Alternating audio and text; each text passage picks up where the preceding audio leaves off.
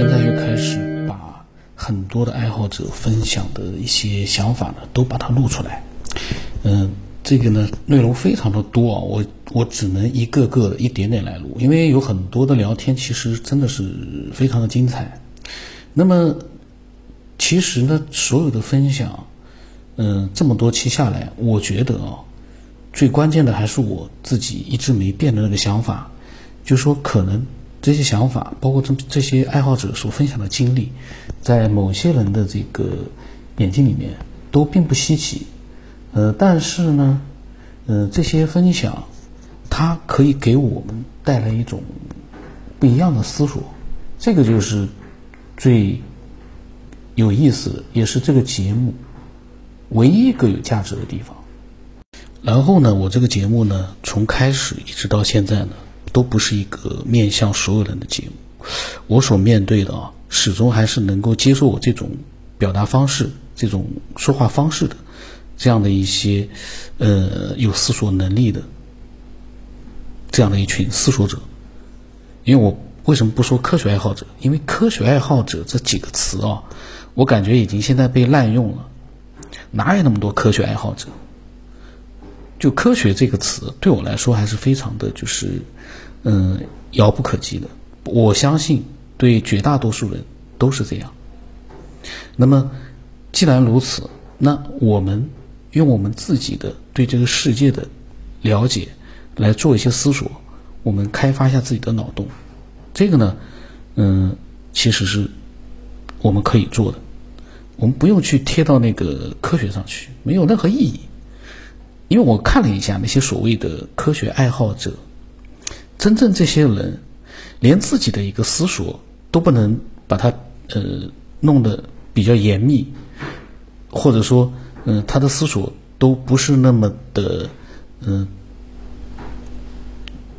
属于真正的自己的思索。这个大家自己去理解吧。因为我要说的是我们每个人我们自己的思索。那么这个爱好者呢？他说呢，他加了我之后啊，其实他加了我也没多长时间啊，大家可以看得到，嗯，八月八月二十八号，他说他有很多的想法，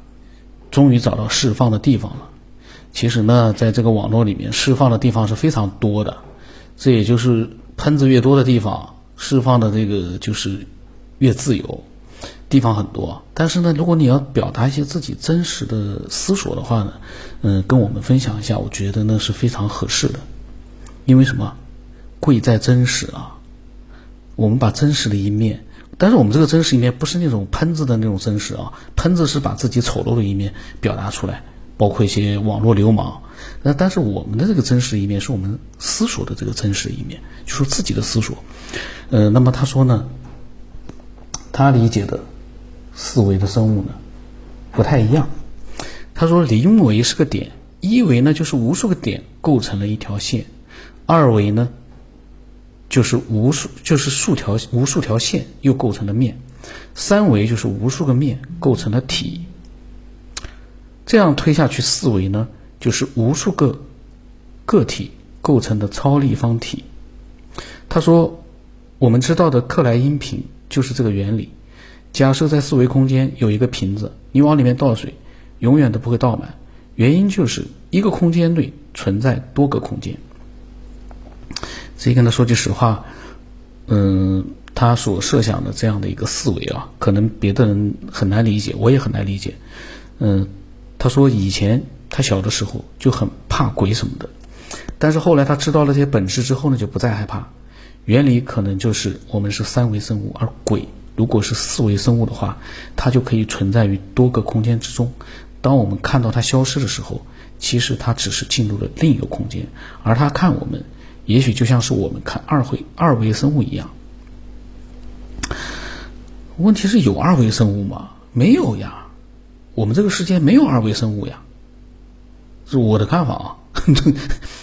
千万不要说蚂蚁是二维生物啊，蚂蚁不是二维生物，蚂蚁是一个三维生物。然后他说，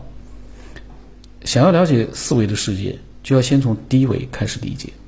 二维生物对于我们来说很好理解，就是平面。现在忘掉你所知道的一切，假设自己什么都不知道，就是二维生物。你看到的三维的人类，他们的影子可能忽长忽短，对你来说这完全就理解不了。这可能是就是二维生物的鬼片，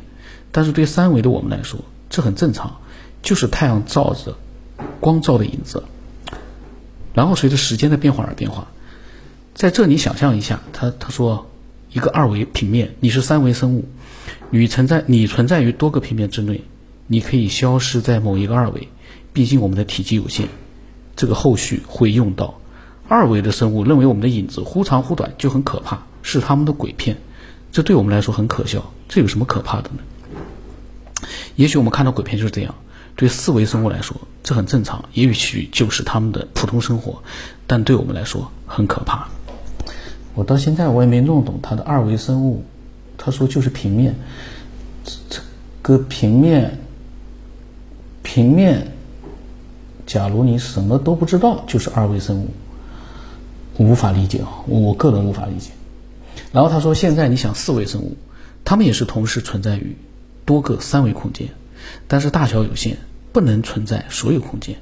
如果思维存在像人类的生物。现在我们可以想象一下它们是什么样子。比如说，它的体积占了十个空间，就等于说在十个空间里面有十个人，也许长得不一样，但他们都归功归根于一个大脑控制，都由一个大脑控制。这样，在三维世界，你看到的四维的人就可能是在你面前站着一个人，但是他的面孔、身子在不停的变换，在十个人之中不停的变换，但其实都是他的肢体。这个爱好者的想象力是很丰富的啊，但是从我的逻辑思维来说呢，我无法理解。就他的想象力很丰富，这个是非常牛的啊，非常牛。因为我们在念的时候，我们觉得很简单，但是他是在把自己的嗯脑海里的那样的一个思维世界，他在描述出来，所以这是很很牛的。因为至少我从来没有这么去设想过，因为我不太喜欢去设想一个我没法去弄懂的事情。打个比方，很多人说四维、五维、六维，一直说到十一维，我呢就觉得呢，说实话，如果真的有这么四维、五维、六维、七维，从我们目前人类的思索的一个高度来说，我们根本想象不到，还是需要通过科学去发现。我不知道有多少人会认同我，但是我个人是这么想的。我们怎么会去设想四维、五维、六维呢？我们连三维的我们还没弄明白呢，我们去设想四维、五维、六维，怎么去设想？但是呢，比如说这个爱好者，他的设想就是我们一般的人都没想到过的东西，我是没这么想过，所以他已经非常牛了啊。然后他说，他有的时候在想，如果这拍成电影，绝对能够引爆科幻电影。拍成电影那，这实际上就变成三维世界了，就三维了。四维到目前为止，我们很难把它拍出来。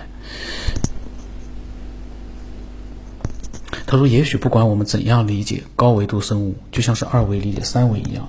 只能知道一些很平常的。就算我们真正的到达了四维，以前的衡量标准、物理定律，在四维世界完全就不管用了。对于四维生物来说，我们也完全构不成威胁，因为连食物链底端都够不上，又能改变得了什么呢？”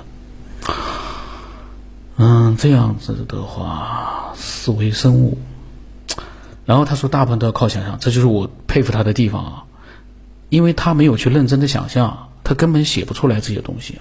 就像我们看这些文字，我们觉得要简单的嘞，我不认同怎么样怎么样，就是跟我一样啊。但是要把这些他脑海里面的这些思维的一些想象，把它描述出来，虽然说只有短短的这一点点的字啊，但是其实已经是非常的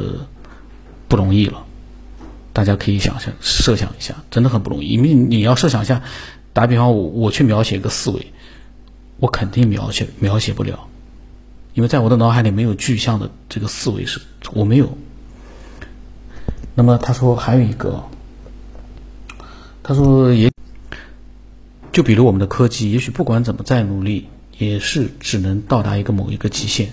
就好比是一朵花、一株花，某一刻最美。一生也只能到这里，就不会再超过那个极限了。但是如果改变基因或者进化，最美的界限会更美。就好比我们人类也许只能达到某个极限，